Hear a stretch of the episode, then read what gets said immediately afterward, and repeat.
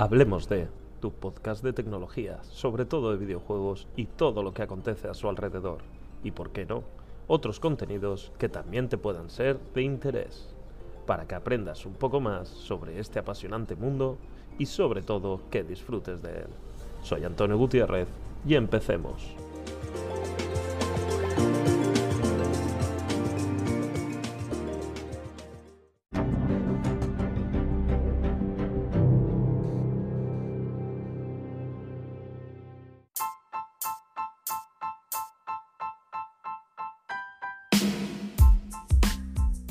Buenas a todos. Hoy vamos a hablar de los juegos en la blockchain. Antes que nada, quiero aclarar que este podcast no va sobre la blockchain, no vamos a entrar en detalles minuciosos que envuelven este mundo y por supuesto no hay ningún ánimo o intención de hacerte jugar a ello. Al fin y al cabo se puede considerar como las apuestas o productos de inversión y ante todo, esto no es un consejo financiero. Empezamos.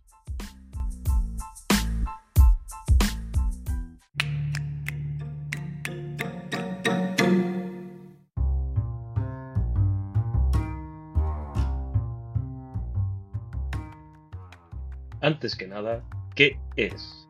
Los videojuegos en la blockchain.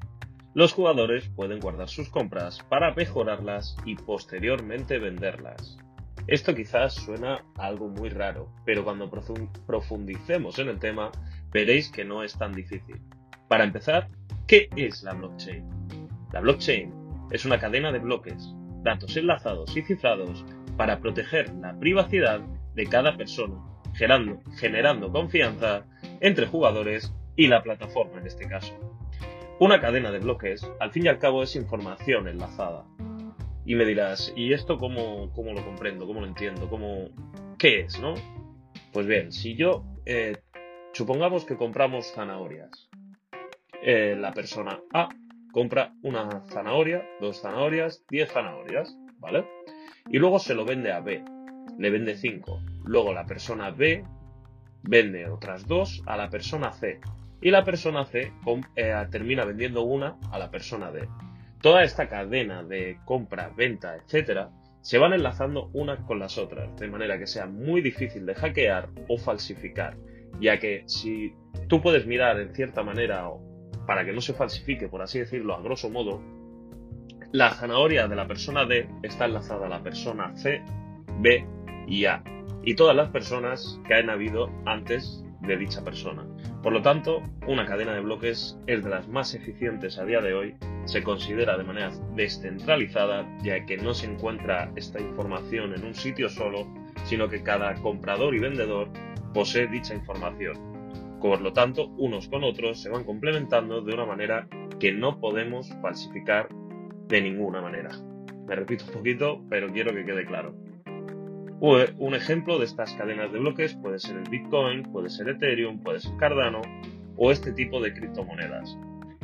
Por otro lado, hay que tener en cuenta que el precio eh, sube y baja a través de la oferta de la demanda, al igual que los NFTs y los juegos de criaturas. Por lo tanto, hay que tener mucho cuidado cuando entras en este sector y vigilar, ante todo, y tener conciencia del valor de cada producto.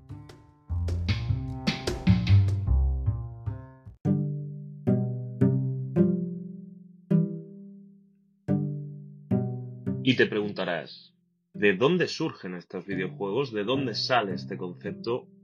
¿Dónde fue el inicio? pues bien, el inicio aproximadamente empezó sobre 2017, con un videojuego en específico, aunque hubieron más por supuesto, pero este fue el que triunfó entre comillas, o destacó al menos, sobre el resto de los demás. Este videojuego se llamaba CryptoKitties, de Red Ethereum, la red es lo de menos, no vamos a entrar en detalles ahora mismo de qué diferencia una red de otras, etcétera, etcétera. Vamos a centrarnos en este videojuego. Pues bien, CryptoKitties era de comprar, recolectar, criar y vender gatitos virtuales. Fin de la historia. Tú te ibas comprando tus gatitos, los hacías crecer, los hacías reproducirse entre comillas y luego los vendías. Fin de la historia. Era algo muy sencillo, era algo que no tenía ningún misterio, pero causó bastante vicio por aquella época, ¿no? La gente le dio por los gatitos, comprando y vendiendo, y, se y hubo gente que hizo dinero de verdad realmente. No era, no era algo curioso, era como los Pokémon, versión gatitos. Pero es curioso cómo la gente surge, crece y se evoluciona con tal de hacer dinero. Es un videojuego bastante curioso y bueno, como este ya han surgido muchos más. Han habido versiones de Plants vs Zombies, donde tú ibas creando tu jardín zen, ibas mejorando plantas, las hacías combatir y luego pues las podías vender. Hay que decir que hay precios que a mi parecer son desorbitados, como que una plantita de estas o un gatito te, pueda llegar a costar 700 dólares por ser pedigrí, ¿no? por decirlo de alguna manera. Y sí, sí, así han surgido estos juegos y así han seguido y así están a día de hoy. Eh, por eso hay que tener mucho cuidado de estas páginas donde te dicen de no, juega, gana dinero jugando. No, eso es mentira. Esto al fin y al cabo es como una inversión, es como comprar oro y guardarlo, es como comprar una criptomoneda y esperar a que suba el precio, etcétera, etcétera. Repito, hay que tener mucho cuidadito donde nos metemos para ver este tipo de páginas, ya que es muy fácil perder tus ahorros. Y me dirás, vale, genial, eh, esto es fantástico, puedo comprarme 28 gatitos y venderlos cuando han crecido si son pedigrí. Pero, ¿qué ventajas y desventajas tiene esto?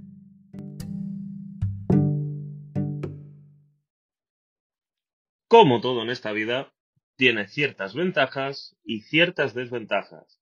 Ya depende de ti decidir si esto es bueno, malo, interesante, irrelevante, en fin. Lo que tú creas conveniente. Hablaremos primero de las ventajas. Una de las primeras ventajas es que no existe un monopolio como tal. Estos juegos se mantienen en vida básicamente a partir de modas y que de la gente siga jugando. Seguir jugando, al fin y al cabo, significa que siga metiendo dinero y sacando.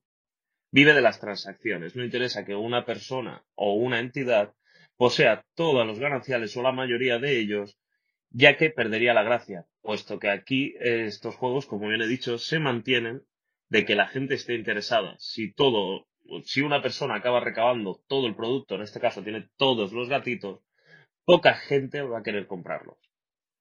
Por otro lado, los derechos de los jugadores están garantizados. ¿Esto qué quiere decir? Como te acabo de decir, estos videojuegos se mantienen por la gente que juega en ellos, al fin y al cabo. Son los que se dejan el dinero y los que hacen que hayan transacciones de compra y venta. Si eh, nos olvidáramos de ellos, si pasáramos olímpicamente o simplemente los maltratásemos, por decirlo de alguna manera, lo que conseguiríamos es que los jugadores, pues obviamente, dejarán de meter dinero. Y no estamos hablando de cantidades de 2, 5 o 20 euros, sino cantidades eh, importantes, de 200 a 700 dólares o incluso más. Por eso es importante que los jugadores sean el principal cliente, el principal gestor de estas transacciones y que esté contento, por supuesto. Otra cosa que podemos ver de estos videojuegos es que sobre todo hay mucha variedad gráfica, hay diferentes estilos, eh, los puedes encontrar más realistas, más kawaii para la gente que le gusta más el anime, más eh, tontorrones quizás, más simplones, porque había uno parecido pero que era con patatas, si no recuerdo mal, o con piedras. Estos juegos son de mucha variedad y al fin y al cabo lo que interesa es como el oro y la plata, ¿no? Cuando está en pleno auge, sacar tajada y cuando está más bajito, pues eh, olvidarte de él o ahorrar. Esto ya depende de cada uno. Y por eso eh, lo que intentan ahora mismo muchos de estos creadores, desarrolladores de videojuegos, es buscar dinámicas distintas con tal de llenar todo lo que es el contenido comercial, que toda la gente de cualquier ámbito, tanto si te gusta el anime, te gustan los gatos, te gusta el hiperrealismo, te gustan las salchichas, yo qué sé, que tú, en fin y al cabo, lo que tienes que estar es interesado y atraído hacia estos productos. Por otro lado, tenemos una de las ventajas más interesantes, es que tenemos precios justos y capitalización. O sea, aquí esto lo que nos interesa es que haya movilidad en el dinero, al fin y al cabo. No nos interesa que un gatito nos cueste 50.000 euros y al fin y al cabo ningún, nadie lo va a comprar, ¿no? Por eso siempre es interesante que los precios suben y bajan de manera, como te he comentado al principio, esto se basa en la oferta y la demanda. Si hubiera muy poca demanda, no, pues ya se nos destroza el juego, ¿verdad? Aquí recordad que lo que nos interesa es que haya transacciones a Tutiplen, que hayan compras, ventas y que la gente siga interesada. Por lo tanto, esto es de vital importancia que haya unos precios adecuados, porque si no la economía del juego se iría al garete. Otra cosa muy importante es que la identidad del usuario y sus propiedades, supongamos que son estos gatitos, son únicas. No pueden haber falsas identidades no pueden haber falsificaciones de ningún tipo, puesto que como estamos jugando y hablando con dinero real, no puedes crearte tú una cuenta falsa con una cuenta de banco falsa, o sea, es imposible. Esto es una de las grandes ventajas que tiene esto, que todo lo que juegas o con todas las personas con las que trates hay una identidad respaldada detrás. Vamos a ir ahora con las desventajas las cuales ya depende de ti si eres jugador o desarrollador, si te interesan. Por un lado, tenemos que los derechos del desarrollador en estos casos están desprotegidos. Es decir, tú no estás eh, manteniendo un juego, tú no has sacado un juego que estás vendiendo como puede ser un Super Mario, puede ser un Dark Souls, puede ser un Uncharted, en fin, el que te apetezca, como si es el Candy Crush. Tú no estás sacando un juego donde haya microtransacciones tú no estás sacando un juego donde el cliente, el jugador en este caso, lo compro y ya lo reviento mi PlayStation hasta el agotamiento. Al contrario, estos juegos puramente se mantienen de la jugabilidad. Se mantienen a través, como te he dicho, las transacciones y tus ganancias están en las comisiones. Si este juego no tiene gente, obviamente no hay transacciones. Por lo que, por lo tanto, por descarte, tú no te llevas un duro pero bien que hay que pagar servidores, etcétera, etcétera. Por eso es muy importante que los jugadores estén contentos, pero tus derechos como desarrollador se van al garete, ya que te puede ir un mes de maravilla y el siguiente estar en quiebra. Esto, por supuesto, no es así literal, pero hay que tenerlo en cuenta si te planteas desarrollar un videojuego de estas características. Por otro lado, la continuidad del juego no está garantizada. Esta es la segunda de las desventajas y la más importante a mi parecer, porque ahora supongamos que sacamos el juego de. como si fuera un Pokémon o un Digimon, me lo invento. Un juego de coleccionar eh, gomas de borrar. Ya está, NFTs de gomas de borrar. Súper interesante, ¿verdad? Supongamos que sale en pleno auge porque tengo unos patrocinadores muy importantes, estoy enlazado a alguna empresa de exchange bastante importante y mi juego se pone en pleno auge, primero en su sección y nos va genial, nos va genial. Estamos mucha gente acumulando gomitas y mucha gente dejando ahí el dinero en transacciones. Eso es fantástico. Pero, ¿y si a los dos meses la competencia saca un videojuego muy similar que ahora va de lápices y les va mucho mejor? La gente obviamente se deshará de las gomitas y tirará a comprarse lápices para seguir ganando o intentando ganar dinero. Con esto, a lo mejor nuestro juego se va a quiebra no merece mantener los servidores abiertos puesto que la gente no está haciendo transacciones y eso se convierte en pérdidas y automáticamente en cierre. Esto fluctúa de esta manera, va de oferta y demanda y es algo bastante peligroso en este sentido a la hora de desarrollar. Por eso es muy importante hacer un estudio de mercado con anterioridad.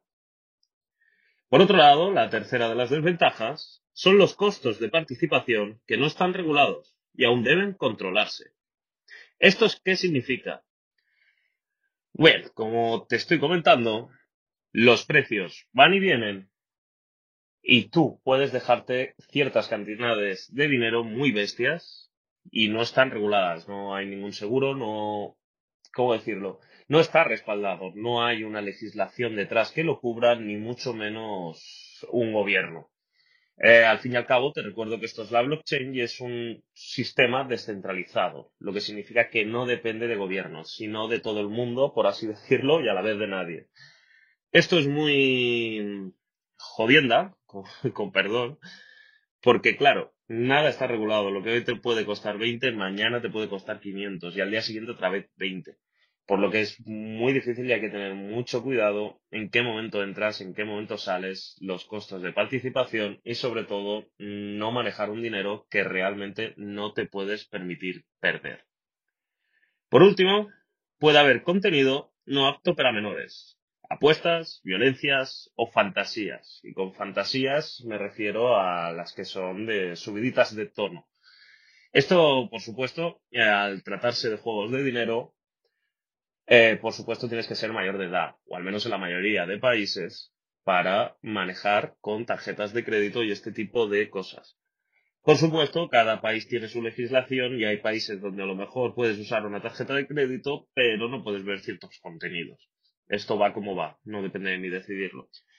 Hay que tener cuidado con estas cosas, hay que saber dónde vas a estar. Si tu objetivo es desarrollar un juego así, tienes que analizar cada país de los que pueden ser tu target y saber eh, las legislaciones en este sentido para que no te puedan afectar.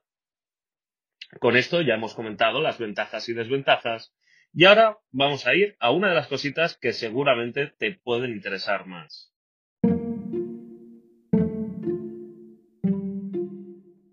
Y lo más importante es, y que tú seguramente te estés preguntando, es, Antonio, ¿se puede ganar dinero con esto? Y la verdad es que sí, pero es más fácil perderlo. Ya te he hecho un pequeño spoiler antes. Hay ciertas condiciones que yo recomiendo para poder meterte en este mundillo. Te recuerdo que esto no es ningún consejo financiero y lo que hagas tú con tu dinero es cosa tuya. Pero hay ciertas condiciones, por así decirlo, para poderte meter en estos mundillos. Y obviamente eh, se puede ganar dinero, es más fácil perderlo, pero eh, principalmente tienes que saber mucho de economía, tienes que saber estudios de mercado, tienes que saber cómo funciona este mundillo. Eso es lo principal, pero para cualquier tipo de inversión, da igual si estás comprando oro, gasoil, eh, bitcoin o acciones en una empresa, como puede ser Apple. Hay que tener cabeza, no hay que hacerlo a lo tonto y ser consciente de todo esto, ya que estos juegos están diseñados para perder. ¿Y qué me dirás? ¿Qué es eso de perder? Pues perder es tu dinero. Están hechos para que tú, si no eres consciente, se te escape el tren. No pierdas y pierdas todo tu dinero o gran parte de él. Porque para empezar tienes que pensar que por cada transacción hay una comisión que puede ser de entre el 0,1% al 0,01%. Me dirás, bueno, eso es muy poquito, no es nada importante. Te recuerdo que estamos hablando de cifras que van entre los 200 y los 1000 euros o dólares. Si supongamos que es del 0,1%, multiplícalo por 1000 y ya me dirás tú lo que pierdes. ¿No lo sabes?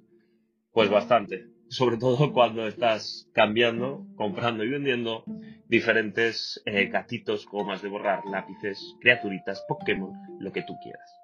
Por otro lado, los precios varían. Lo que hoy vale 100, mañana puede costar 10. Si no, ahora mismo, a fecha de ahora, en septiembre de 2022, por ejemplo, el Bitcoin después de tocar los 60.000 dólares, ahora mismo está por debajo de los 20. Que sí, me dirás, esto va a volver a subir, estamos en recesión, eso es otra historia. No voy a entrar en detalles. Pero es un ejemplo de lo que hoy va bien, mañana puede ir mal. Y de lo que hoy va mal, mañana puede ir genial. Por último, hay que saber de las plataformas que hay detrás. Yo puedo sacar un videojuego, sí, es fantástico, pero ¿quién me respalda? Estas empresas que hay detrás haciendo estos productos se pueden ir a bancarrota de un día para otro eh, pueden pasar mil cosas, eh, puede venir la crisis, puede bajar otra cosa, como acabo de comentar, que es el Bitcoin, y que afecte directa o indirectamente a esta empresa. Hay que tener mucho cuidado, hay que ser consciente, hay que estar sobre todo muy bien informado y metido en el mundo antes de hacer eh, pues ninguna tontería. Y ahora nos vamos a la parte final del podcast.